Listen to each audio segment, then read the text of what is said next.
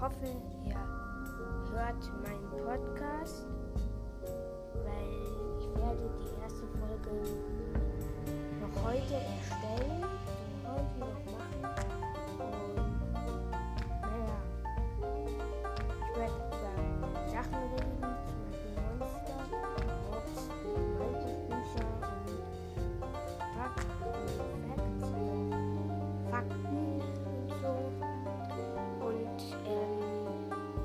deswegen sage ich jetzt Tschüss.